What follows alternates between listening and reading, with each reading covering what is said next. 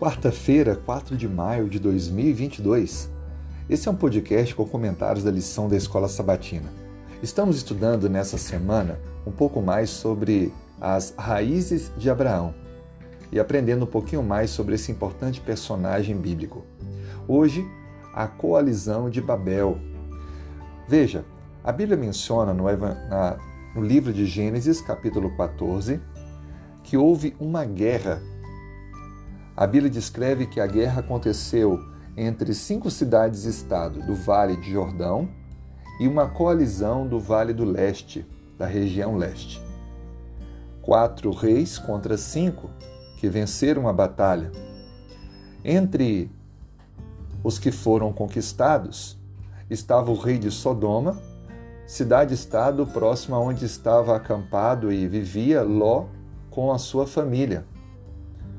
Quando Abraão soube do que havia acontecido através de um mensageiro sobrevivente, que veio até ele e contou todo o mal que havia chegado à casa de Ló, a Bíblia descreve que Abraão não teve nenhum receio. Imediatamente, segundo o versículo 14 de 15, diz assim: Ouvindo Abraão que seu sobrinho estava preso, fez sair 318 homens dos mais capazes, nascidos em sua casa, e os perseguiu até Dan. Repartidos contra eles de noite, ele e os seus homens os feriu. Os perseguiu até Obá, que fica à esquerda de Damasco. Trouxe de novo todos os bens e também a Ló, seu sobrinho, os bens dele e ainda as mulheres e o povo. Veja, as guerras sempre aconteceram. Mesmo nesse tempo tão antigo, existiam guerras. As guerras são tentativas humanas de obter pela força aquilo que é desejado. Nunca foi propósito de Deus que as guerras existissem, mas elas estão com os seus dias contados.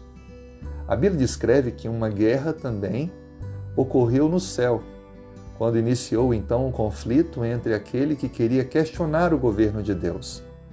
É claro que Deus venceu a batalha e deixou claro a sua justiça e seu amor.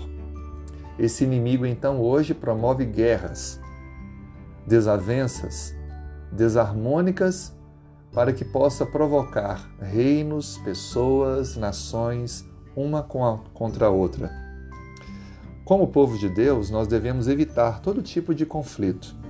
Devemos nos posicionar assim como Abraão. Abraão não se envolve na guerra. Abraão está em uma posição neutra. Abraão entendia que a terra lhe seria dada como um presente de Deus, e não pelos seus méritos, pelos seus esforços de guerra, pela sua conquista por força. Mas por que Abraão entrou em cena? Justamente porque o seu sobrinho agora estava em perigo. Ele poderia ter deixado o seu sobrinho, já que ele escolheu aquela terra, já que ele escolheu uma porção que aos olhos humanos era melhor. Contudo, Abraão não guardou nenhum tipo de mágoa, ressentimento por Ló ter escolhido aquela região, porque Deus estava sobre a vida de Abraão. E Abraão tinha a convicção de que Deus faria o melhor por ele. Contudo, agora o seu sobrinho precisava de ajuda e Abraão não pensou duas vezes, foi ajudá-lo. Montou um grupo com 318 guerreiros selecionados e fez uma operação noturna para que pudesse libertar seu sobrinho e então a sua família e os seus bens. Ele traz junto também o rei de Sodoma, que mais tarde tenta dar a ele alguns presentes, mas Abraão não aceita. Nesse momento, ficou claro que Abraão tinha a bênção de Deus sobre a sua vida. Era um homem que tinha estratégias e os inimigos e os povos daquela grande região, todos eles agora começaram a respeitar ainda mais Abraão e todos aqueles que estavam com ele.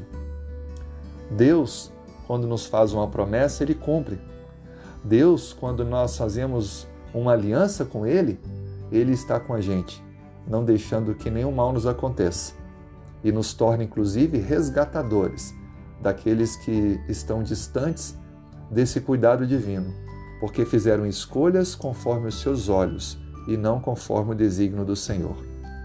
Que nesse dia você e eu possamos, a cada dia mais, estar pertinho do Senhor Jesus, confiando nele e na sua direção. Vamos fazer uma oração? Senhor, obrigado pelo teu cuidado, pela tua bênção sobre nossa vida.